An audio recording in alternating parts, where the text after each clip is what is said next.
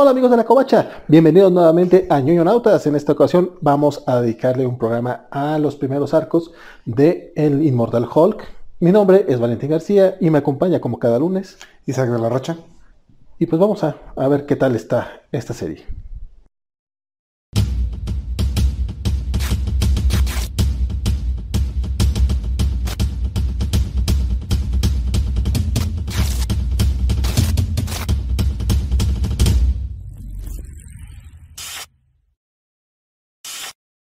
Como ya mencionó Valentín, en esta ocasión vamos a hablar de eh, Immortal Hulk, esta serie escrita por Al Ewing y dibujada por Joe Bennett. Específicamente nos vamos a enfocar en lo que fueron los primeros 25 números, que podríamos llamar como el primer arco de la, de la historia. Y pues queremos ver eh, por qué está siendo tan exitosa esta serie, qué, qué tiene de diferente de las demás series de Hulk y cómo le hizo para ganarle a Batman en ventas. A lo mejor Tom King tuvo algo que ver en eso. Sea, que ¿Consideras que Batman estaba corriendo con una pierna lastimada? Se chingó la rodilla, algo así. Pero aún así, eh, las ventas de Hulk sí han estado fuera de lo Increíble. normal. Antes de empezar a hablar de esta serie, pues hay que hablar un poco del momento en el que se encontraba Hulk antes de empezarla. Que realmente pues no se encontraba. O bueno, no se encontraba Bruce Banner como tal. Estaba Amadeus Cho como, como el Hulk residente de Marvel, ¿no? Sí, el... mm, con esta que tiene Marvel de relanzar sus series cada que puede, eh, después de él, en la Secret Wars del 2015, eh, retiran a Bruce Banner como Hulk y le dan el puesto a Amadeus Cho en una serie escrita por Greg Pak. La serie de Amadeus Cho empezó bastante bien. De hecho, yo fui muy fan de los primeros como 12 números. Pero la verdad sí perdió el rumbo. Nunca se hizo mala, pero no tenía como dirección. Eran como aventuras así al azar de, de Hulk. Tío, no era una mala serie, pero tampoco una serie así recomendable. Tanto sí que ha pasado como sin pena ni gloria. Nadie la odia, pero nadie le encanta. En su momento hubo gente que la odiaba, pero vamos, es esa misma gente que odia a Kamala Khan, a Miles Morales, A, Gwe- a Spider-Gwen, a la chica Ordilla, a América Chávez. No sé qué tienen todos esos personajes en común para que los odien. Pero fuera de eso, sí, creo que en general, ¿cómo se llamó? El totalmente asombroso, algo así. eh, algo así, Totally Awesome Hulk, una cosa así. Está chido el nombre. No, y una serie, estaba divertida, pero sí, yo la dejé leer por lo mismo. No, nunca me desagradó, pero llegó un punto donde dije, ya, no me llama la atención leer el siguiente capítulo. Bueno, este era el status quo del personaje y durante esta etapa matan a Bruce Banner durante el evento de Civil War 2. La serie continuó con Amadeus Cho hasta que un par de años después deciden resucitar al Hulk original en el evento de Avengers No Surrender. Luego, ¿por qué la gente no lee cómics de superhéroes? Sí, a veces es difícil saber quién está vivo, quién está muerto, en qué pasó, qué. Pero bueno, reviven a Bruce Banner, al Hulk original, y de ahí se lanza esta serie de Immortal Hulk. No recuerdo ahorita, este fue parte de una lanza- de uno de esos relanzamientos masivos de Marvel, ¿verdad? Sí, forma parte del Fresh Start que se sucedió en el 2018. Fue este el momento en el que Dan Slott deja al hombre araña y entra en Tony- con Tony Stark Iron Man, que también duró como dos años nomás. Sí, duró bastante. Pero sí fue cuando entra Nick Spencer a Spider-Man, Jason Aaron a Vengadores. Sí, sí. De hecho es más o menos el status quo que al momento de grabar este video está todavía, eh, que todavía está activo en, en Marvel. Digo, ha habido algunas cosas que van y vienen, pero es como el, el último la- gran lanza- lanzamiento que ha habido. El Mortal Hulk, como que desde que se lanzó, sí sorprendió a todo el mundo, ¿no? Sí fue así como que agarró por sorpresa los pocos que estaban siguiendo Hulk, que la neta no soy yo uno de esos, este, pues lo, lo agarraron, eh, empezaron a, hablar muy bien del cómic y se empezó a hacer el boca a boca al grado de que, pues de que las ventas se, se elevaron a por los cielos a- para ganarle al Hombre Araña, a Batman y a todo el mundo. Lle- Llegó un momento en que Immortal Hulk es el cómic mejor vendido en grapas en Estados Unidos. Sí, de hecho es un fenómeno muy raro que es que las ventas han subido con cada número. Normalmente la confusión en los cómics es el primer número vende mucho y lo de ahí bajan. Más o menos por ahí la venta, las ventas del número 4 son más o menos donde te vas a quedar y ya de ahí a reserva de que mates a alguien o cases a alguien. El caso de Hulk no han, han subido y también otra señal de lo, del mucho éxito que está teniendo esta serie es que el hardcover, la edición de lujo de los primeros 10 números, recibió una reimpresión. lo cual Marvel nunca, nunca hace. Nunca hacen reimpresiones de sus ediciones de, de lujo pastadura. Y es que el, este cómic, tú decías que la gente no está leyendo los cómics de superhéroes. Este en particular, aunque tiene superhéroes, no es tal cual este cómic clásico de Marvel. No solo porque tenga este tono de terror del que vamos a hablar abundantemente en este programa, sino porque incluso Ali se ha logrado salir con la suya de que no meten el título a los crossovers. Sí, el, ha habido one shots que se, que se ligan a los crossovers como que le dicen, ándale, por favor. Pero la serie irregular, lo, el Immortal Hulk 1, 2, bla, bla, bla, no tienen crossovers con nada. Se menciona la continuidad, sí, pero no, no ha habido que el número de Empire, el número de King in Black, nada de eso está pasando. sino como decía, son one shots independientes.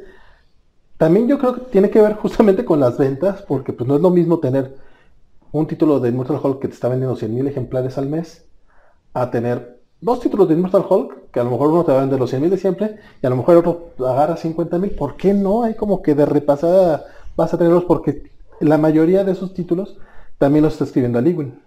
Sí, y como mencionas, sí, el éxito esto le está dando eh, como el poder de yo creo decirle a los editores, no, no, no, no, no, esta es mi serie, tengo una historia que voy a contar, que de hecho ya está anunciado que se va a terminar el número 50. Bueno, lo anunció el dibujante, pero no está como oficial, así. No, pero como, como se está desarrollando la historia, sí se ve que ya están este, atando los cabos. Entonces se va a tener- entonces ya sí él tiene como su historia planeada y como que sí les ha pedido a los editores no, más que pedirles, porque, eh, sino sí tiene el, ahorita el poder para decirles no, déjenme en paz, voy a contar esos 50 esta historia y luego ya hacen lo que quieran. Eh, como, como dice Miguelito, lo que es tener el chupetín por el palito. Creo que sí es uno de esos pequeños detalles que hay que tener en cuenta porque los editores no suelen hacer eso, o sea, no suelen respetar los títulos ni a los autores ni nada. Entonces, eso sí te debe de hablar no solamente de la calidad del producto, sino del éxito comercial. Pues bien, de Immortal Hulk hay muchas ediciones, casi todas en inglés, porque resulta que lo que ha salido en Latinoamérica hasta ahorita ha sido muy, muy limitado. Sin embargo, pues aquí tratamos de hablar de cosas que puedan conseguir. Y sí ha salido en Latinoamérica. Entonces, nos estamos agarrando así como de un hilito para poder este, hablar de esto. Y aquí viene la pregunta obligada. ¿Cuál es tu opinión respecto a este cómic? Ok. Me gusta muchísimo. Va muy, muy recomendado. Sí. Eh, soy, sí soy fan del cómic de terror. No esperaba que un cómic de Hulk fuera tan buen cómic de terror. A pesar de que Hulk inició como cómic de terror. Pero es, es una muy, muy buena serie. Como mencionamos antes, se siente como una serie de autor que está ocurriendo dentro del universo Marvel. Tiene un tono muy específico, muy de ella trata al universo y a sus personajes de una manera diferente a como lo tratan las demás series. Y se ve muy claramente la visión de un autor, bueno, de dos autores en este caso, que tienen una historia que contar y saben más o menos a dónde va y qué qué es lo que van a hacer con ella. Guardando las, las distancias, yo creo que eh, el impacto que se está teniendo para mí con Hulk como personaje eh, sería equiparable con lo que hizo Alan Moore con Something en los, en los principios de los ochentas. Guardando las distancias porque no va a faltar quien diga, no, no, no, Alan Moore. que-". es, es muy muy buena serie, está haciendo un gran trabajo. El- tiene estos elementos de te- terror, de terror corporal, eh, terror cósmico incluso, pero también es un cómic de superhéroes hasta cierto punto. Creo que es de los cómics que mejor maneja esta idea de que los superhéroes serían aterradores si existieran en nuestro mundo. Cómo trata a los Vengadores como, como estos dioses olímpicos que no les importa nada. Entonces sí, es una, es una serie que recomiendo ampliamente si son fans de los cómics superhéroes, de los cómics de terror, de los cómics de ciencia ficción o de fantasía oscura. Como que marca todas las casillas. Y pues sí, una de las mejores series que yo creo que pueden leer ahorita. Y aparte es una lectura eh, muy dinámica e incluso adictiva. Yo estos, estos tomos me los leo, me leo 5 o 6 números en un día de esta serie sin ningún problema. Entonces en parte va muy, muy recomendada. En- de, mi caso he tenido un- una experiencia algo extraña, porque de hecho yo soy el que lo empezó a leer en, en los, en los cómics de la semana, porque yo, pues si no saben, aquí en la Covacha tenemos este, este programa todos los viernes donde hablamos sobre los cómics de la semana que salieron en Estados Unidos. Y yo fui el, el que lo trajo a la mesa, me tocó leer, leerlo a finales de dos, pues, tenía poco de haber empezado, tenía como 12 números apenas el cómic. Y hasta eso por ahí alguien sí lo, sí lo retomó, este Armando lo estuvo leyendo y, a partir de ahí fue el que lo recomendaba mes con mes. Y así como que, ay, yo me quedé ahí, sí me estaba gustando mucho, ya decidí no seguirle. Y hasta hace poquito fue que ya me puse, me puse corriente con los 40 números que van. Tuve un pequeño problema por ahí como la mitad, que ya ahorita un, poco más lo, lo, voy a comentar porque justamente ocurre dentro de estos cinco volúmenes que vamos a reseñar. Sin embargo, lo dicho, o sea, desde, desde, entonces lo estoy recomendando. Eh, sí creo que es un cómic que a la gente debe de leer. Me agüita un poco que Televisa en México no parece muy interesado en seguirlo publicando. Y cuando eso sucede es porque la gente no lo compró. También vamos a quitarle un poquito ese, ese, peso a la editorial. O sea, me burlo mucho de cómo volvieron a publicar la, broma mortal. broma mortal el año pasado. Eh, y que este año creo que van a reeditar. Bueno, ¿Guantelete del Infinito? No sé si Guantelete del Infinito. Ah, lo van a reeditar. Ya reeditaron Old Man Logan hace poquito. Este, entonces, me burlo mucho de eso, pero pues la verdad es que también aquí aplica mucho la bronca del consumidor. No sé si es porque fuera Hulk que no le dio la oportunidad, no sé si no, no les gustó o simplemente todavía no estaba este hype. También creo que Teresa debe de entender que tardó un poco esta bola de nieve en que fuera popular, de que fuera, de que terminara de caer esta bola de nieve. Eh, y a lo mejor recircular ese tomo, a ver si le va bien en una nueva oportunidad y ya podemos ver el segundo volumen por fin acá en México. Ya tiene más de un año que salió. En Latinoamérica, curiosamente, y lo voy a mencionar porque en esta ocasión tenemos ambas ediciones, eh, Panini Comics lo publicó también ya hace más de un año. El caso en, Sudamérica ha sido más que Panini ha tenido como unos, problemas para poder entrar. apenas estaba publicando en Chile y en Colombia cuando llegó la pandemia. Este año, 2021, ya empezó a publicar como en, en Argentina y parece que ya está de hecho, acaba de salir el tomo 2 hace un, par de semanas, entonces Panini con todo y los problemas que ha tenido para estar publicando en, Sudamérica va más adelantado que Televisa. Shame on us, México, shame on us. Pero eh, este, este cómic creo que sí lo necesitas leer en inglés. O sea, ya mencionamos ya las series en español. Ambas están ahorita muy, muy cortas. Si vives en Argentina, Colombia o Sudamérica, y ahora que Panini ya lo está empezando a volver a publicar, ojalá siga publicándolo y puedan leerlo en español. Acá en México no creo que vaya a regresar pronto. Y si regresa, no sabemos si va a tardar un año en salir cada tomo, como tiene otras series. Entonces, ¿sabes qué? Mejor, si tienes oportunidad, cómpralos en inglés. Las ediciones estas que tiene aquí este Isaac, la verdad es que están muy, muy chidas. Son 10 números en formato deluxe, también perras. De cualquier manera, sí, sí es recomendable. Y sobre tono arte y todo eso, yo creo que yo me voy a reservar para platicarlo ahorita que ya empecemos la reseña con spoilers. Va. Bueno, y dicho lo anterior, pues vámonos como Gordon todo, ¿eh?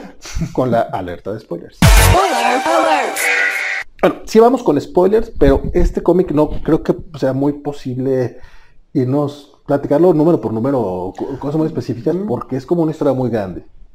Sí, aparte escogimos Creo que es la mayor cantidad de números que hemos tratado en este programa. Nunca habíamos hablado de 25 números de golpe. Ahí vamos poco a poco. Ya tuvimos el estado de que fueron 20. Ah, entonces, ahora 25. La, la próxima, Sandman.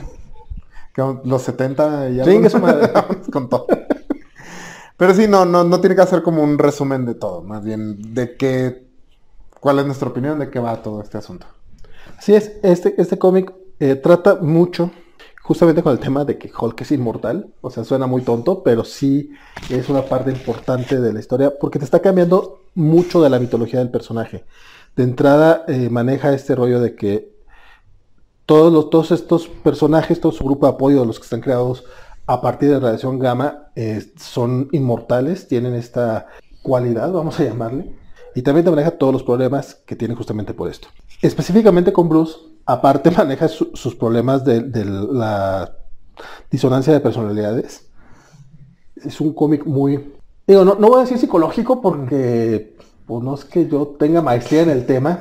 No sé qué tan irrespetuoso pueda ser también para las personas que tengan esta, esta condición.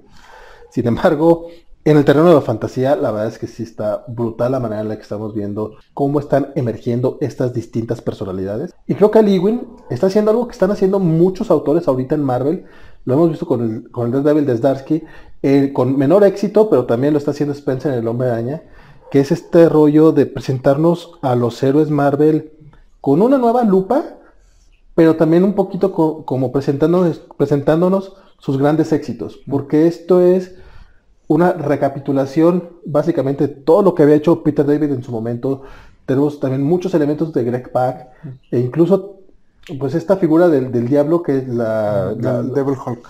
Eh, sí, justamente el Devil Hulk está, está, que es básicamente el protagonista de la serie, el Devil Hulk, que es esta personalidad pues mucho más malvada, por así decirlo. Digo, se, llama Diablo Hulk, entonces yo creo que algo malo debe tener. Que creo que si, no se mal la sacó en la, etapa de Paul Jenkins, que tampoco es como que sea una etapa muy larga, pero está retomando todos esos elementos y a partir de ahí construye el Ewing. Entonces, no es solo, incluso hasta maneja el, personaje este de Jackie, Jackie McGee, que es, es, homenaje a un reportero de la serie de televisión. Ah, eso no lo sabía. Se llamaba Jack McGee. O sea, estoy seguro que eso fue una tontería. Se como que tenían este personaje una reportera y dijeron, ay, no tenemos un reportero que se llama Hulk en la serie, ah, ponle así. Estoy casi seguro que va más por ahí que por hacer realmente el homenaje al personaje, que no era un personaje popular, o sea, no es Alfred. Definitivamente no es un personaje de apoyo así importante. Pero aquí lo retoma, porque ese es un. Jackie McKee es su primera aparición en el, universo Marvel. O sea, no. Nos está presentando nuevos personajes con, con ciertos homenajes y aparte retoma toda esta galería de personajes. Por, ejemplo, toda la historia que le creó a Sasquatch ligándolo a Bruce Banner. También. ¿Eso es nuevo? Sí, es nuevo. No. Pero es como, ¿pero por qué no lo habían hecho? Son dos personajes creados a partir de la Nación Gamma y cada quien por su lado. Es, eso yo no sabía que era nuevo. Sí, no, es totalmente nuevo. Y, es, y la presentación que le dan está muy, muy... Está también hecha que yo creí que siempre estuvo ahí. Exacto me está gustando mucho lo que está haciendo Aligui justamente porque está jalando todos estos elementos, pero no, no, no, nos está regurgitando lo mismo. No mm. estamos leyendo por enésima vez que es Hulk eh, atacado por, los militares. Mm. Que sí, o sea, sí tenemos agencias gubernamentales atacándolo, pero no, es, pero no se trata sobre eso. No, es, no estamos viendo que Hulk esté de fugitivo, que sí lo vemos, pero no es lo importante. Sí, sí es complicado porque cuando, cuando das una descripción así superficial de la serie, parece que estás, que es la misma serie de Hulk de siempre. Pero lo que está haciendo Ali Wynn, no, creo que sea de construcción, no está deconstruyendo al personaje, creo que más bien está recontextualizando a, a, Hulk y a todo su elenco. Y les está creando una nueva mitología alrededor de todos ellos. Que los está llevando a lugares donde sí nunca, nunca habíamos ido un, elemento aquí importante, bueno, la serie sigue a Bruce Banner que está de fugitivo, pero la dinámica ha cambiado. En esta ocasión ya no, Hulk no sale cuando se enoja, sino que Hulk sale de noche. Que es como originalmente, lo había concebido y Jack Kirby. Sí. Y el Hulk que sale no es el que conocemos, no es el niño como un cachorrito bonachón pero súper fuerte y enojón. En cambio es este Devil Hulk, que Hulk demonio, que es, es inteligente, es bastante inteligente. No es un científico inteligente, sino como que tiene... Es street smart. Incluso no diría eso, porque ese sería ah, Joe Fixit. Sí, sí, sí. pero es, bastante inteligente, sabe, por ejemplo, sabes ver como dentro de las personas y sabe cómo manipularlas, todo. Y al principio no te queda muy claro, de hecho, hasta donde vamos leyendo, no está muy claro qué tan bueno o malo es. Ciertamente no es la mejor persona del mundo. Entonces sí la, dinámica cambia, cambia bastante. Y este Hulk sí es una figura aterradora. Es más un, un demonio, sí, un demonio, un monstruo que aparece como a, al principio para castigar a los a las personas que lastiman a los inocentes o que lastiman a Bruce Banner incluso. Pero después empiezan a revelar nuevas capas de este personaje y se empiezan a presentar otras este, personalidades de, Hulk y constantemente está cambiando la dinámica. Yo creo que cada, aunque la serie e, es, estos primeros 25 números son un solo arco, yo creo que sí más o menos cada 3 a 5 números nos revelan algo nuevo que cambia cómo está calibrada la serie. Sí, de hecho te cambian el status quo e incluso hasta los personajes de apoyo de repente desaparecen y tienes otras tramas. Pero también hay que resaltarlo un poco. y a lo mejor estoy hablando demasiado del Daredevil de Zdarsky, pero es que deberían de leerlo, si no lo están haciendo. Pero tienen también este feeling de que son series regulares y no estamos hablando de arcos, no, no están divididos como la mayoría de los cómics eh, actualmente que se dividen en seis, seis capítulos para tener un arco y más. Que sí lo están vendiendo así, obviamente, porque ese es el formato en el que ya está establecido el cómic estadounidense. Pero no son arcos argumentales. O sea, de repente puedes terminar el número 6 y no terminó, no terminaste nada. De hecho, creo que el, el primer arco podría ser los primeros 10 números. Bueno, la primera historia, Mm.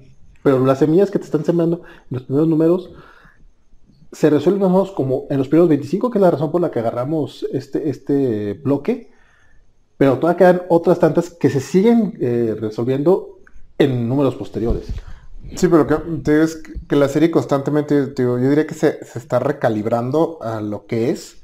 Que al principio crees que va a ser esta aventura. Al principio son números autoconclusivos donde Hulk se topa con algún tipo de monstruo y lidia con él. Son como pequeñas historias de terror. Y luego se convierte en esta historia de la pelea con los Vengadores. Y luego se convierte en la... El, luego van al infierno. Y luego es el conflicto con... Sasquatch. Con Shadow Base, ¿no? Con- Entonces sí, la serie constantemente está cambiando y está presentando ante nuevos personajes y nuevas dinámicas. Por ejemplo, el, el primer momento donde Hulk mata a alguien es como algo así muy... wow. Que de hecho es la primera vez que mata a alguien de forma consciente ever. O Sí, sea, sí, sí, que deciden, voy a matar a este güey. Sí, sí, sí. Y a partir de ahí empieza a matar sin, sin muchos problemas. Sí, o sea, porque antes, digo, Hulk jamás ha sido esta persona, no, jamás ha sido este superhéroe Capitán América que todo el mundo quiere. De hecho, siempre se le ha tratado como, como una fuerza de la naturaleza hasta cierto Sí. punto y llega y hace sus desmadres, destruye Las Vegas y todo eso. Y sí, evidentemente hay gente muerta, pero nunca había matado a alguien tan, de forma tan consciente. De que, hecho, que hasta te da miedo. sí, sí, Pero- sí. pero también porque está envuelto en este número en el que vemos a- al Hulk totalmente separado. Des- que lo, desmiembran y luego todos los miembros cobran vida y se comen a una persona. Está chingoncísimo. Pero, eh, bueno, ahorita que mencionas este tema, nunca, que te dicen que Hulk nunca ha matado a nadie. Y de hecho, mencionan esta teoría que ha existido siempre en los cómics de que Hulk inconscientemente siempre evita matar a las personas. De hecho, había hasta una, no me acuerdo si en dónde parecía esa, pero de que Hulk tenía como esta capacidad de, eh, como que calcular la trayectoria de cualquier cosa que golpeara y por eso nunca nadie salía herido en sus, en sus desmadres. Eh, eso nunca lo había escuchado, pero Eh, no me la trago. Pero no, aquí te lo presentan, por ejemplo, la, cuando te cuentan la historia de esta reportera que de niña Hulk destruyó su casa y no mató a nadie, destruyó la casa y no mató a nadie, pero les arruinó la vida a esta familia. Porque pues sí, ok, no te mató, pero pues destruyeron tu casa. Una, uno trabaja toda una vida para comprar una casa. Te endeudas, bueno, aquí en México te endeudas de 20 a 30 años para comprar una casa. Entonces, que te dice que el papá de ella eh, básicamente se mató trabajando por tratar de reconstruir la vida de ellos. Entonces, es interesante que sí, Hulk, no, no estás matando a nadie, no estás comiéndote personas ni nada, pero estás arruinando la vida de personas. No, y ahora arruina personas, vidas de personas y también mata. y se los come, está comiendo. sí, sí, sí. Le valió madre el pinche Hulk. Y, y esto, te- este también este elemento de que de cómo afecta Hulk a las personas, cómo lo extienden a todos los superhéroes en la pelea entre Hulk y los Vengadores en el número 8 creo que es, que los Vengadores para detener a Hulk destruyen un pueblo completo y evacúan a todas las personas y así como que bueno, pero evacuamos, hicimos lo que era necesario. ¿Qué? Sí, y a, partir de esta pelea con los Vengadores, te agregan este, este elemento que permea todo el resto de la serie, de estos chicos buenos, de las personas que se consideran los buenos y que consideran que deben tomar las decisiones difíciles. eh, y como esas decisiones difíciles le, joden la vida a todos. Y de hecho es básicamente la descripción del que es el villano principal de esta parte de la historia, que es el, el general Reginald Fortin. Fort- algo así se pronuncia su apellido. Pero que él se ve como esta... Hecho, él se describe como la barrera contra el caos. Él es el que detiene el caos. Y considera que Hulk es el caos. Y sí, esta versión de Hulk específicamente es tal vez una de las más malvadas que hemos visto y probablemente sí haya que detenerla. Pero este tipo dista mucho de ser una buena persona. No le importa matar civiles, no le importa destruir cosas. O convertirse en cosas Eh, feas. sí, o arruinar su vida y convertirse en una literal abominación. De hecho, es, muy curioso cómo decidieron. Eso, sí, la abominación. es- así se va a llamar también. No, pero es que es el lo, lo hacen de la piel de abominación. Se me olvidó ese detalle. Sí, o sea, está bien grotesco todo. Despedazan abominación y como del, como que del hígado le rocían jugo Ah, a, es que aparte como que a Rick lo- Jones. No, primero a Rick Jones, así es como hacen este la armadura de la abominación, algo así le llaman. Pero está está súper chingona también que la, la abominación de aquí. Eh, al rato vamos a tener que hablar justamente de los diseños de personaje. Pero sí, este personaje viene, bueno, menos nos lo presentan como un protegido de Thunderbolt Rose, que incluso, no estoy seguro si lo presentan aquí, no parece porque como que tiene historia con Betty Rose y, con, y, con, y justamente con el Red Hulk. Menciona cuando se descubrió la identidad de Red Hulk, así como que- Pero yo, yo estaba tan perdido con la historia de Hulk en general, que ni siquiera sabía que estaba muerto Thunderbolt Rose. Yo tampoco. O sea, para mí sí fue así como... Y Hulk, ni Hulk sabía. Hulk dice, pero Thunderbolt no está muerto, ¿o sí? Pero también, ¿cuánto tiempo debe tener ya muerto? Porque ya hace mucho que no sale. Creo que la última vez que, que, que recuerdo, ya, ya cuando lo leí que, me, que dije, ah, cabrón, sí es cierto, fue cuando, cuando estaba este, este equipo de Thunderbolts, que, Que lo dirigía él como el Hulk rojo. Sí, que, que para empezar era como, yo no sé quién fue el de la idea en Marvel, pero dijeron, ¡a huevo! Este hombre se llama Thunderbolt, entonces va a dirigir los Thunderbolts. Y como es rojo, todos los otros tienen que traer algo rojo. Tráete a Electra, A Deadpool, y a eh, Punisher. Pero le pusieron el, sí. el- el calavera rojo. Punisher, pero Punisher no tiene nada rojo. Píntale la calavera. ¿Tú crees que Frank Castle no le gusta también estar a la moda? A huevo. Va de acuerdo con el personaje. Y ya, perdón, nada más quería sacar ese pequeño ranteo. Que, que- que me parece todavía más en personaje de Thunderbolt Ross hacer eso que unirse a los Vengadores. Bueno, sí, también. Cuando fue parte de los Vengadores, ¿qué platicas con ellos? Pero sí, al ser protegido justamente de- del Hulk rojo, de repente como que sí tiene ya esta enemistad automática en contra de Bruce, Ban- de Bruce Banner. Entonces, me gustó este, este personaje como el villano durante este arco. Me pareció bastante interesante que pues, ya tiene la vendetta personal. Y aparte tiene todos estos elementos de que pues, estaba enamorado de Betty Ross y pues le da un baje con ella de manera bastante normal. Aparte, la Betty muere por culpa de, su relación con Bruce. Entonces, como que, no sé, me gustan todos los, los que tiene este cuate en contra de, de Bruce. Y aparte de Hulk también como, como ente. Sí, de hecho me gustó mucho como villano. Y me gustó esta, esta idea de que él está tan, tan, tan convencido de que lo que está haciendo no solo es correcto, sino que es necesario y alguien lo tiene que hacer. Que aparte es como, como la idea en general que tiene Estados Unidos de Estados Unidos con respecto al mundo. Es como que, alguien tiene que invadir Irak. o sea, si yo no lo hago, nadie lo va a hacer y algo que tiene que hacer. O si vieron 24 es básicamente en lo que se basa toda esa serie. Entonces me gusta esta idea y cómo cada vez va llegando más y más, más lejos. Al principio incluso entiendes un poco y dices, bueno, no es tan malo, pero poco a poco se va cruzando más y más líneas morales. El momento en el que decide dispararle, que están Betty y Bruce juntos y que dice, es un 50-50, no, tú dispara, o sea, básicamente ordena la muerte de Betty. A mí sí fue así como, wow. Pues a mí me impactó mucho también cuando decide soltar a la abominación en una zona poblada Pero eso es posterior. y que la vamos. O sea, ya en ese momento ya, ya este cuate estaba más allá de. Y, y nuevamente, no es, no es que sea más feo que maten a una persona que maten a muchas, pero pues, pues, se supone que el cuate tenía ciertos sentimientos por Betty y respeto por, por el, el padre de Betty. Y le valió madre. No sé, aparte sí fue, fue de esos momentos en los que rara vez me pasa que estoy leyendo el cómic y lo digo, ah, no mames. sí, sí está muy impactante. Por la manera en la que te llevan también la historia. Y, y, no, esa es como la primera, e incluso ahí era, él- él- ahí es un volado lo que él hace. O sea, no, no es, no dice mata a Betty, sino que dices, tienes un tiro, tienes un tiro. Y entonces, bueno, pero más adelante ya empieza a tomar decisiones de, no podemos dejar que, haya testigos, maten a los civiles. Cuando ataca la base de Alpha Flight, también que dice, no, eh, va a ser una misión encubierta. Entro y salgo sin que nadie me vea. Y un pinche matadero. ¿Qué pedo?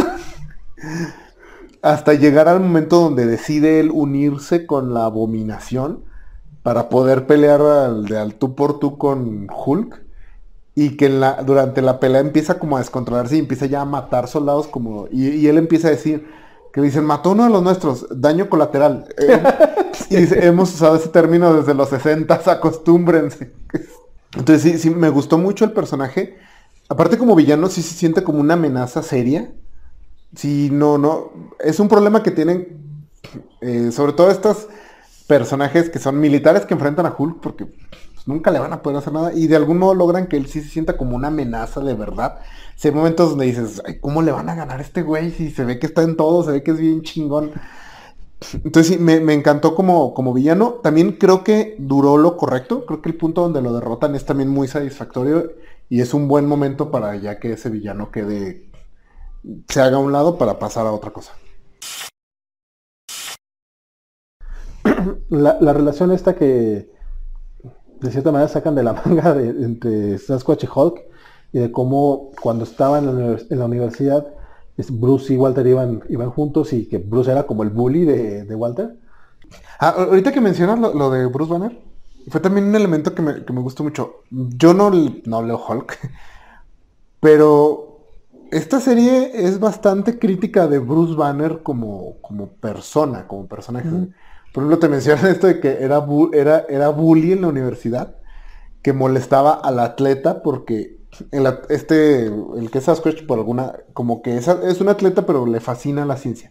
No es brillante de la manera que Bruce, pero le gusta la ciencia y hace el esfuerzo. Bueno, entonces e, e, él anda con él como en los proyectos y se burla de, y Bruce se burla de él porque no es tan listo, porque no es un genio básicamente. Entonces es como que. Los dicho se burlaría de ti. Sí, entonces como que. Pues chevato culero, realmente. Seguramente a ti te molestaban antes, pero ahorita en, esta situación específica tú estás arriba e inmediatamente te conviertes en un bully. Y también la manera en que su relación con, con Betty Ross también es bastante interesante, que es. Betty claramente lo ama, pero también lo odia profundamente porque básicamente le ha destruido la vida. Y como esto de que Betty se rehúsa a que la vea en su forma humana. Ah, importante, Betty en este cómic es una especie de eh, arpía en el sentido mitológico, no en el sentido... No, es que el rediseño de personajes está brutal. Joe Bennett, la verdad, sí se está como yo creo desangrando en este cómic, porque no es nada más la manera en la que, propone las historias, no, no, no ha dibujado todo, también hay que mencionarlo, pero sí ha sido el artista principal. principal. Yo creo que de los 40 números sí ha estado en 35 fácil. Eh, ha tenido pocos fillers. Y este, este tema, tanto la abominación como, como Red Hulk, Red She-Hulk, sufrieron estos cambios muy, muy notorios. Como mencionas, eh, Red She-Hulk es una arpía que aparte la boca se casi casi como que la quijada es demasiado flexible y la abre de una manera irreal. Y en el caso de la abominación, pues de hecho la cara está formada por manos. Sí, son tres manos cerradas y cuando se abren está como la cara de la persona que esté usando. Bueno, cuando a veces una cara, a veces son como una y media, porque cuando es Rick Jones hay como cara y media. Y Rick Jones es aparte como una especie de zombie gama volador. No, en general los, los personajes te duele verlos. O sea, realmente la manera en la que está creando esto Joe Bennett es, es doloroso. Ah, no solamente es terrorífico, mencionabas que era como tipo body horror y sí, es, es muy gore, es, muy, es muy gráfico, pero no es nada más eso. También la manera en la que se transforma Hulk, eh, que antes era como, ah, nomás hace grande y ya, aquí llega también a ser sí, es doloroso porque se rompe. Sí, se modifica completamente el cuerpo de Bruce Banner, como, como si fuera de plastilina y se remoldeara, alguien lo agarrara y lo moldeara y lo convirtiera en Hulk. Si no nada más crece, sino que se tuerce y contorsiona y modifica hasta que queda Hulk. Entonces sí, sí es desagradable. De hecho, este cómic en live action sería insoportable de ver. Sí sería excesivamente gore y grotesco y desagradable. Eh, cómic me parece que es la, versión perfecta. Sí. Y pues mencionaba lo de lo de Betty, que justamente se puede transformar y destransformar, pero cuando llega Bruce se rehúsa a que la vea con su forma humana. Sí, que me parece muy interesante este aspecto. Yo no, no he leído mucho Hulk. Lo poco que sé de Betty es que sí es como esta damisela sufrida, que siempre está ahí esperando a que Bruce lo deje de perseguir el gobierno para poder estar juntos. Eh, entonces aquí sí está eso de que tiene ese odio interno que dices que ya toda mi vida se ha ido al demonio por culpa de, de tu Hulk, eso. incluso un momento, hay un flashback donde le reclama que no sé si esto sea de algún número en específico, que le dice, cuando nos casamos dijimos que en las buenas y en las malas, y contigo siempre son las malas. Entonces sí, es bastante descorazonador la, la, historia de Betty. De hecho, Bruce no sale mucho aquí. Tiene muy, muy poco. Muy poca participación, pero cuando participa sí lo. Creo que la serie lo critica bastante al personaje. Sí, tiene un poco de. Y aquí seguramente los, los que son más fans del, personaje en cómic o los que me van a crucificar un poco. Pero sí, el Bruce Banner que vemos aquí tiene eh, mucho del, del Ultimate Hulk del que, era un Bruce Banner que era un, cretino. Y pues sí, básicamente eh, terminan como trayendo a este Ultimate Bruce Banner al universo 616.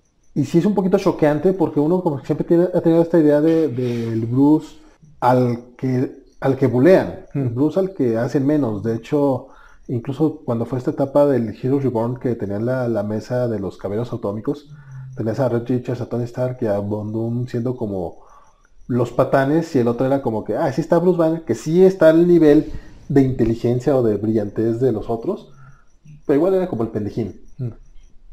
Y aquí ves que todos sus traumas de, chavito, pues lo han convertido justamente en un patán. Mm. en sus dos modalidades, pues tanto en Hulk y todas sus vertientes de Hulk, como Bruce Banner de origen. Es difícil porque si sale muy poco, yo creo que sale que en unos 5 números de estos primeros 25 números saldrá Bruce Banner. Pero aquí creo que me parece hasta un poco más interesante porque si es un patán, pero es un patán porque se niega a lidiar con todo esto y en cambio deja que, que sus traumas destruyan a toda la gente a su alrededor, que estos problemas emocionales que tiene, obviamente aquí representados metafóricamente como un monstruo gigante que literalmente destruye todo. Pero sí es esta idea de que el no lidiar con tu dolor hace que lastimes a las personas que te rodean.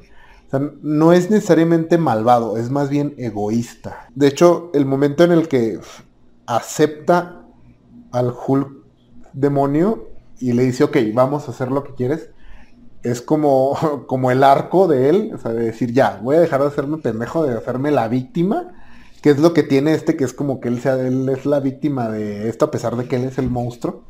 Y dice, no, ok, bueno, voy a aceptar como a mis demonios y vamos a trabajar en equipo para destruir el mundo de los humanos. Ya mencionamos como que más o menos varios personajes, pero también juegan con muchos personajes clásicos de los personajes de apoyo de, de Bruce Banner.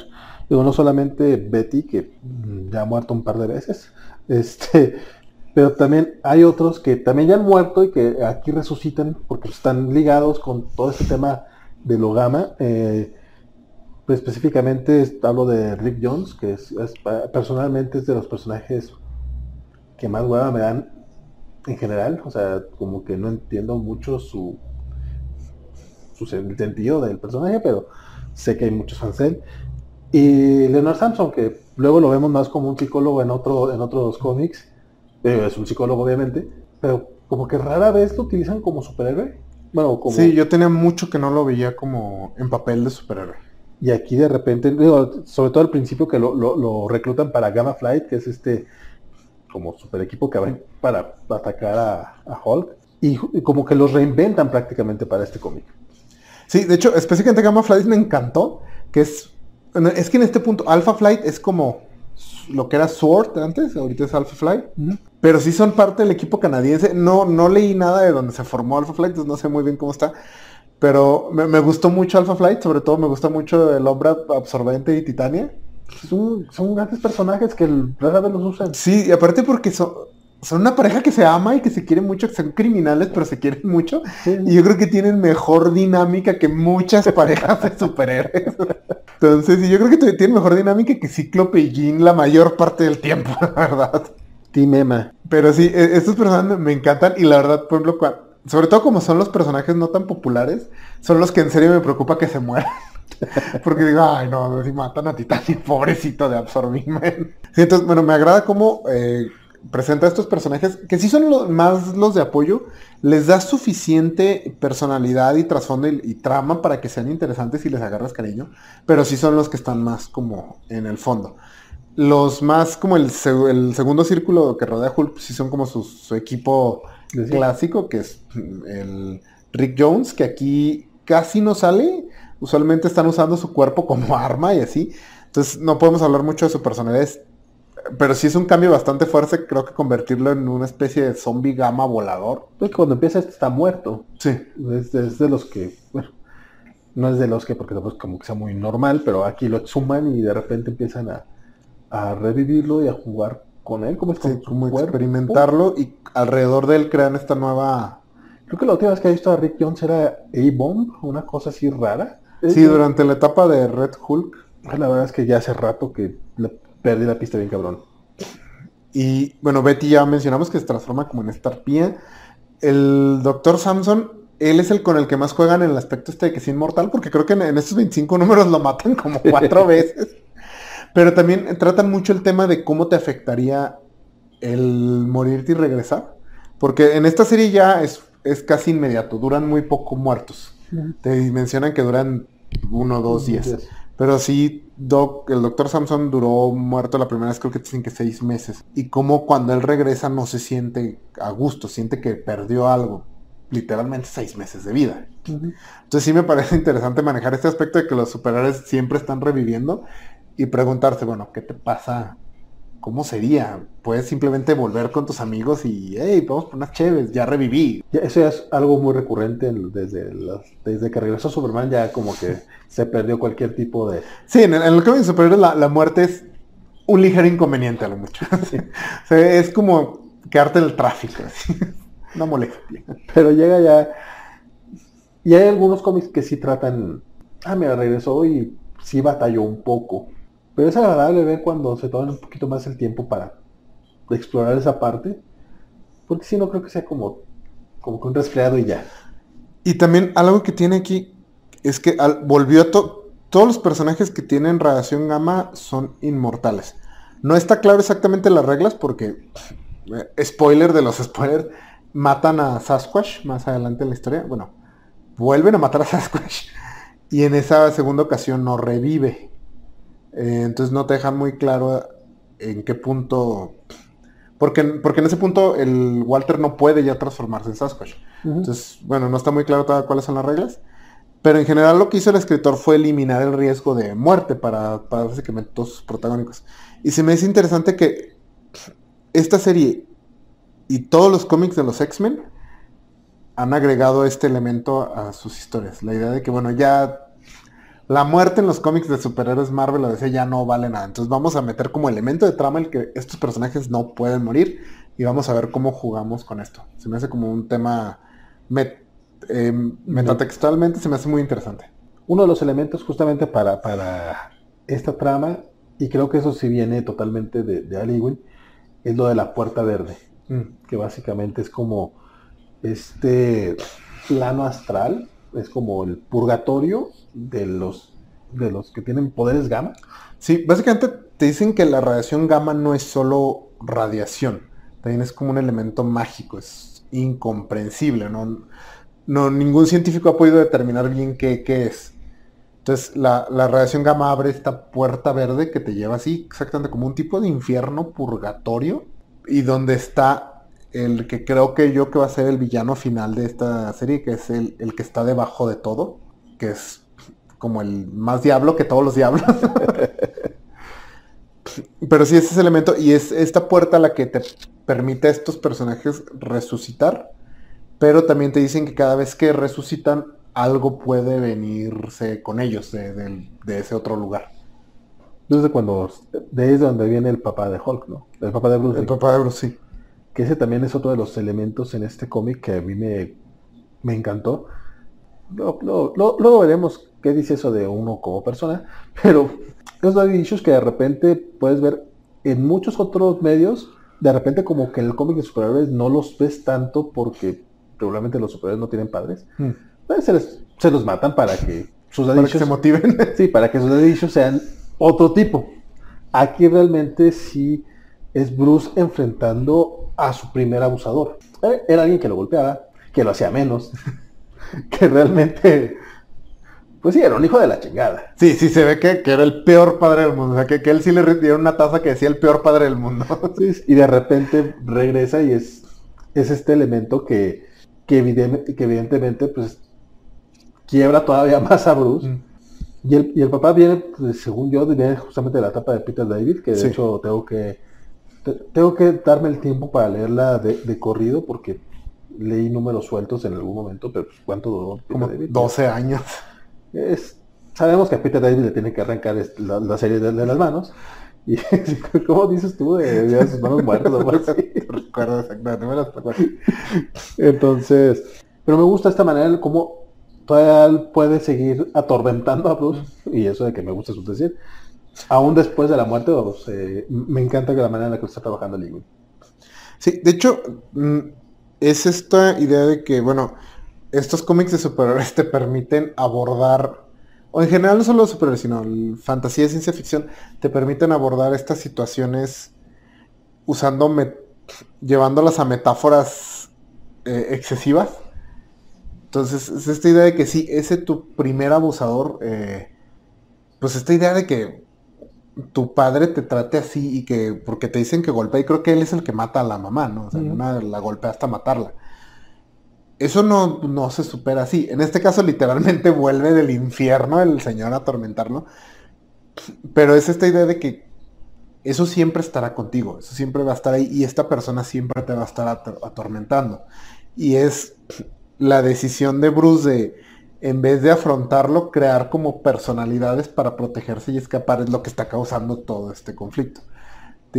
me gusta mucho eso, cómo tomas este problema muy real lo envuelves en esta envoltura de fuegos artificiales que es el cómic de superhéroes, pero continúas explorándolo como una metáfora. Sí, se, me hace muy interesante y por ejemplo, sí se me hizo muy, muy la escena donde está hablando con Bruce con el Hulk demonio y que le dice así como, ya es que tú estás destruyendo, destruyes mi vida, no puedo hacer nada porque estás aquí, que no sé qué, de verdad me odias. Y le dice, claro que no, yo te amo porque alguien tiene, alguien tiene que hacerlo. Sí, ah".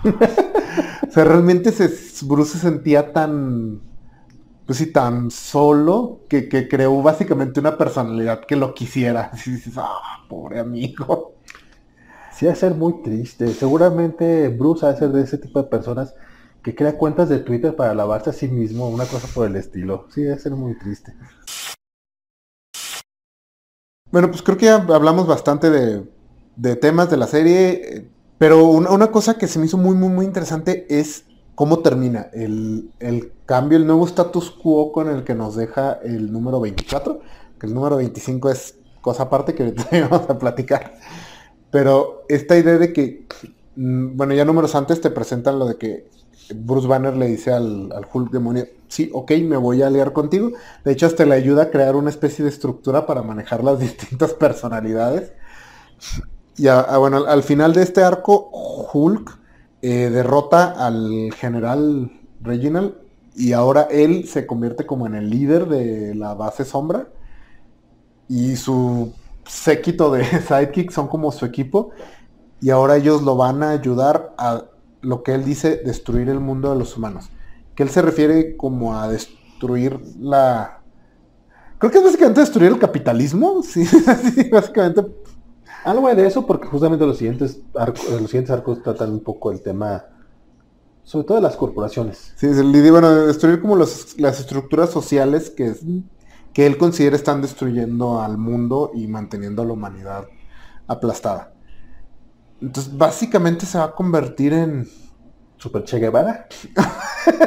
sí. Perdón. Me parece bastante apropiada la comparación. Entonces, sí, sí, está muy interesante. Eh, no sé qué tanto lo vayan a, mover al lado de los villanos. Ciertamente no va a ser un héroe héroe. Pero también se me hace muy... Marvel sí es más dado a dar este tipo de concesiones a sus escritores, de permitir ya a los personajes a, a esos niveles. Igual se me hace atrevida la maniobra de, de dejar que hagan esto con un personaje que sale en las películas. Entonces, no sé tú, ¿qué te pareció este, este giro final? Pues me, yo me estoy dejando de llegar, llevar por la serie, la verdad. Este, tengo, yo sí voy, ya voy un poquito más adelantado, entonces tampoco quiero como hablar ah. de, de, de, de, un tema que va a ser, eh, seguramente vamos a tratar en unos seis meses, un año más que hagamos, este, ya cuando haya terminado el arco, y aunque no se haya publicado aquí en México, mm. yo creo que sí va a ser obligado hablar de los siguientes 25 números. Sí, sí, sí. Este, pero me, me, me, me gusta, o sea, me, gustan, me gustan los cambios que, que toma Ewing, me gustan los, los, arriesgues que se da. Este, la verdad no había pensado en el detalle de que cómo se lo están permitiendo hacer con Hulk. Pero es que Hulk, aunque sale en las películas y aunque tengas series animadas y le guste mucho a los niños, si es como en los cómics, si es un personaje muy clase B, clase C, y no es por minimizar el personaje, sino, sino que pues ya está muy delimitado eso de cuáles son los, cuáles son los cómics o los personajes que son, pues sí, los clase A, los que te van a vender la cantidad de, de, de, copias que ahorita está moviendo Hulk, que sabemos que esto es de ahorita. Sabemos que el siguiente cómic que salga de Hulk, la siguiente serie, que ya no esté al en la frente, no va, no va a tener estas ventas. Sí, que, que, pobre del que le toque seguir esta serie. Sí, sí, no, o sea, definitivamente. Vamos a ver ya cuando termine la serie, que seguramente será este año. Eh, porque sí rompió el status quo de, de, de, Hulk en ese tiempo. Entonces para mí no fue como tan sorprendente. Mm. Pero sí, sí, sí, es un poco raro. Ahora, ahora ahorita que lo mencionas, sí, sí, como que, ay, güey, pues sí, ¿verdad? O sea, sí es cierto.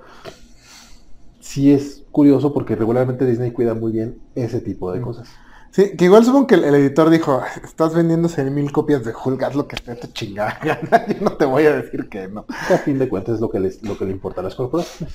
Sí, pero digo, pobre el amigo que llegue después de esto porque bueno, o sea, ya, ya, ha habido ahí, ha habido etapas clásicas en muchos personajes y siempre alguien tiene que seguir, pero es, es poco común ver una etapa que no solo Creo que esta etapa ya es un clásico, va a quedar como un clásico en Hulk, uh -huh. pero que aparte cambia tan por completo a un personaje que sí va a ser muy, muy difícil que el que llegue haga algo que se sienta remotamente igual de fresco que esto. Sí, no, definitivamente eso sí va a ser complicado. Pero fíjate, ese final, a mí me gustó. A mí también me gustó. Me gustó mucho cómo, cómo sentó las bases para los siguientes arcos. Sin embargo, sí, siento que esta, este arco termina más en el 24 que en el 25. Sí. Yo aquí tengo que hacer esta mención porque para mí sí fue como, ha sido, en mi experiencia ha sido como muy, muy importante. El mítico número 25 de The Immortal Hulk, porque está en, en, la, en las listas de lo mejor del cómic del, del, año que salió, a todo el mundo le encantó. Es un número autoconclusivo, eh, también hay que, tengo que resaltarlo. O sea, puedes leer del 1 al 24 y luego saltarte el 26 no porque lo que pasa en el 25 no sea importante, porque ya leí resúmenes, no he leído el cómic, porque justamente eso voy. No he podido pasar de la página 10. Se me ha hecho pesado. La, gente que, que nos hace favor de vernos en los cómics de la semana todos los viernes saben, yo esto lo digo muy seguido. O sea, si yo llego a página 3, 4 y me está aburriendo, yo no leo cómics para aburrirme. Los leo o para divertirme o para que me ponen la cabeza, como el caso de Monster Hulk, o para encabronarme como me pasa con King Black o con eh, Death Metal. O sea, si me, si me está generando algún tipo de ese, ese, tipo de emociones, sí lo sigo. O sea, si es muy malo como para enojarme, sí le sigo. Me cae. Pero si me está cansando, si, si me está haciendo pesado, no, no, no, no veo una necesidad de leerlo. Incluso, también quien está haciendo New Nauta sabe que con Sheriff of Babylon batallé muchísimo para leerlo. Y eso no lo hubiera seguido leyendo si no hemos tenido que hablar de esa serie aquí hice la trampa y aunque íbamos a hablar de los primeros 25 números, yo no leí el número 25 para este programa, Puede haberlo hecho. Tampoco creo que sea imposible de leer. Simplemente a mí lo intenté tres veces y me atoró en la serie como por 10 meses, yo creo. O sea, de eso de que ya iba a llegar, iba bien feliz, porque como bien comentó Isaac, este, lo, lees y es como un poquito binge watch. ah, sí, quiero leer más, quiero leer más. Y el 25 es, ah", porque te cambia el tono, completamente. Sí. Y dije, bueno, luego, luego le sigo. Lo intenté como dos, tres meses después y, y de repente se, se iban acumulando, íbamos por el número, no sé, por el 40 en aquel tiempo, 35, 40 y todos los viernes, cada mes, este, se, mencionaba en, los cómics de la semana de que, ah, pues que deben estarlo leyendo, deben estarlo leyendo. yo, güey, pues que yo debería estarlo leyendo, a mí me estaba gustando, ¿por qué no lo seguí? Regresé al 25 y, güey, no. Ya me, dijeron, güey, sáltate el 26, no hay problema. Ya leí el resumen, ya me enteré más o menos qué es lo que pasa en el 25, y hasta ahorita no he tenido problemas. Estoy seguro que esto va a tener un payoff, o sea, porque sí, sí es importante. Pero sí, yo tenía que mencionarlo, el número 25 yo no lo he podido leer, disculpen mucho ustedes. Sin embargo, Isaac, tú sí lo leíste. Sí. Y a ti sí te gustó. A mí me gustó mucho el número 25. Recuerden que le gusta Sheriff of Babylon. Así que, cuéntanos a ver, eh, Bueno, este es el primer trabajo que yo leo de Al, Al Ewing, pero sí tengo entendido, por lo que he investigado, que sí tiene esta beta rara. le gustan los conceptos grandes. El, el vato viene de 2000 AD. Eh, exactamente. O sea, ya de ella sabes que hay. Y escribí una serie para Marvel, una, la de, Ultimates, que tengo entendido que era lo más cósmico de lo cósmico. Pero sí entiendo que si estás leyendo Immortal Hulk, el 25 sea como muy choqueante. que, de pronto estuviera leyendo y el último, el de un número estuviera escrito por este Alejandro Jodorowsky. Que sí, sí está así de raro, sí es un cambio muy, muy fuerte. Entonces, sí entiendo que te sacara de la serie y sobre todo, realmente si alguien más me lo dijera, sí, sí los entendería. Porque es un cómic con un tono y un estilo completamente diferente a lo que estás leyendo. El, número 25 se ubica en un punto en el futuro distante. Yo eh, creo que se ubica cerca del final del universo. Y durante todo el número sigues a, a un alien que es los de Soul sí, de hecho parecen los Jerrys de Soul. Pero eh, aquí hay un elemento importante que yo creo que es parte de lo que hizo que batallaras mucho. De hecho, cuando lo estaba leyendo le dije a mi esposa, vale, a de haber odiado este cómic. Que, estos aliens son realmente aliens. No, no son para nada humanos. Hablan en un tipo de inglés, aunque sí tiene como cambios ahí. Pero no están definidos, por ejemplo, en hombre y mujer. No tienen caras, no tienen cuellos, no tienen... Y su manera de comunicarse es completamente diferente. Tienen como una especie de estrellitas de mar que se unen con la de la otra persona y así unen como sus pensamientos y así se comunican. Entonces, mamerto, pues. ¿Eh? Está mamerto. Pues. Chingón, chingón. Entonces sí es, es completamente diferente lo que estoy leyendo. Es, es, a mí me, interesó bastante y me, me, gustó bastante como esta mirada a una sociedad que funciona completamente diferente a como la nuestra funciona.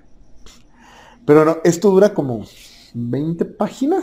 No sé, yo me quedé en la vida. Bueno, este personaje anda buscando luz porque ya, ya no hay estrellas en el universo. Las estrellas están, se están apagando. Entonces andan literalmente buscando color. Ya solo hay sombra en el universo. Entonces no les voy a decir todo lo que pasa. Pero al final eh, su planeta no, es uno de los últimos planetas en el universo, no sabe cuántos más hay, porque no, no ha logrado explorar lo suficiente para encontrar otro. Y en eso se aparece el rompedor de mundos, que es literalmente Hulk convertido como en Galactus. Pero en lugar de comerse a los mundos, les pega y los rompe. Eso me, gustó mucho. Y es como que Hulk en el final del universo, Hulk recorre eh, pues lo que queda del universo destruyendo lo poco que hay. Entonces te van a entender que al final de todas las cosas, Hulk es el que va, lo último que va a quedar. Porque es inmortal. Sí, y después de eso hay un pequeño flashback, flash forward. Es un flashback a esa historia en específico, pero ocurre mucho más adelante del resto de la serie, donde nos revelan que Hulk se come a la, como la, a la conciencia del universo, que es la que le dio a Galactus en su momento sus poderes cósmicos, para convertirse en este ser. Y te revelan que Hulk de hecho mató a Franklin Richards, porque él era como el que estaba destinado a tener ese papel. Entonces lo mata para él absorber esta, este poder y convertirse en este destructor cósmico. Y ese es el número 25, muchachos. Sí, sí es, sí, es una experiencia, pero la verdad sí no los culparía si no les gusta. Sí, Al Ewing sí, sí se arriesga bastante, pero es parte de lo que admiro de, de la serie. Él, él, no está... No, no, no, no está medias tintas, él. bola que le lanzan, bola que quiere sacar del parque. No está. No, mira, el número 25 es de esos que yo objetivamente te puedo decir, entiendo lo que quieren hacer y estoy seguro que lo hicieron bien. Más que nada porque he visto críticas y la gente es como el consenso. Simplemente yo, yo, no lo terminé, o sea, no me interesó. Y a mí sí me bloqueó para poder continuar la serie. Entonces, mi, mi, recomendación es, si lo están leyendo, llegan a ese y por alguna razón les pasa lo mismo que a mí, pueden seguirse. O sea, neta, ya con el resumen que nos dio ahorita Isaac, es más que suficiente para que puedan continuar con la serie, porque no, sobre todo, en, eh, al menos en, los arcos subsecuentes, no tiene ningún tipo de consecuencia porque sucede en el final del universo. Sí, no, digo que no culparía a alguien que no le guste, sobre todo porque este no es el tipo de serie que estás leyendo, sino es como que estuvieras leyendo nuevamente algo escrito por Jodorowsky, que todo es así. Y entonces, pues sí, ok, estás en McDonald's y te dieron una Big Mac y te molestaste, ok. Pero esto es, la serie es otra cosa, es completamente diferente. Este número sí resalta. Entonces, si, si no les gusta, sí lo, lo entiendo. Y como dice Vale, bueno, Vale ya leyó los demás números, la serie después regresa a ser lo que era. Entonces, mmm, traten de disfrutarlo, a mí me gustó mucho. También no sé si leería una serie de eso, pero ciertamente me emociona ver el trabajo cósmico que va a hacer este escritor en Guardianes de la Galaxia. Pues bueno, espero que les haya gustado este programa, ya con eso vamos a terminarlo.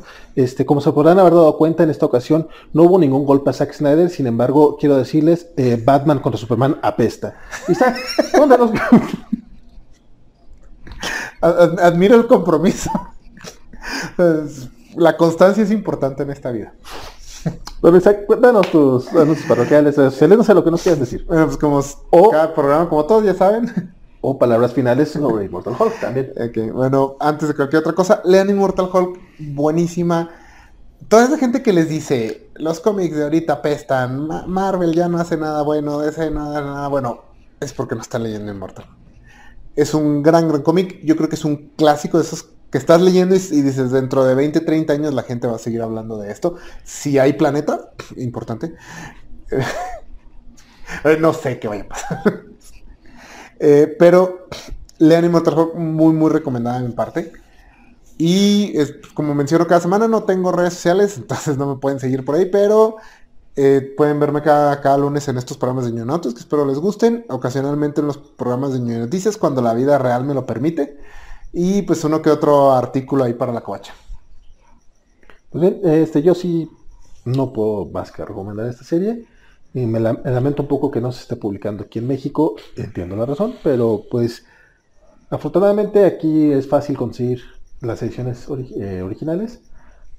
Hagan el esfuerzo, comprenad, no se van a arrepentir. Coincido con Isaac, creo que esto es de esas veces en las que estamos atestiguando un cómic que se, que, que, pinta para ser un clásico este, y que nos toca verlo, como nos pasó, no sé, a lo mejor con Astonishing X-Men o recientemente con el Thor de Jason Aaron, que fueron de esas cosas que, ay cabrón, mira, sí se siguen haciendo ese tipo de, grandes épicas dentro de los cómics actuales.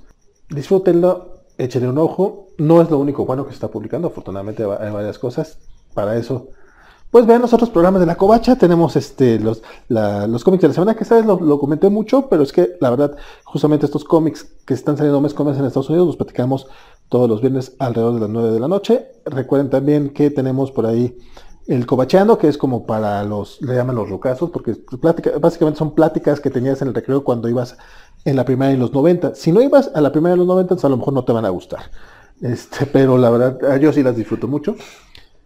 También están los unboxings del tío Juanjo y pues las noticias los miércoles con... De hecho, también es como equipo rotativo. Déjenos sus comentarios, díganos qué, les qué opinan. Participen en la comunidad de YouTube. Estamos ahí sacando encuestas, tratando de, que la gente participe. Suscríbanse al canal si pueden y estén sus posibilidades también. Apóyenos siendo miembros del canal de la Covacha. Eso nos ayuda no solamente a mantener el proyecto, sino también pues para tratar de, crecer esto y que llegue a más gente. Si les gusta, compártanlo, denle like, suscríbanse, déjenos sus comentarios. De hecho, si tienen preguntas, también háganlas. Y aunque esto los grabamos como con bastante anticipación, pues igual trataremos de contestarlos, ya sea eh, por escrito o también si hay una pregunta que, nos parezca así, uy, qué bruto. Mm. Esta está como para platicarla. También la platicaremos aquí, como no. Eh, síganos en nuestras redes sociales, estamos en Facebook, Twitter, Instagram, TikTok, Discord, Twitch, YouTube. Y pues a ver cuál otra se suma. Trataremos también de mantenerlas lo, más este, actuales posibles. Y pues ya, es todo. Mi nombre es Valentín García. Muchas gracias porque nos, nos acompañaron en esta ocasión. Hasta luego.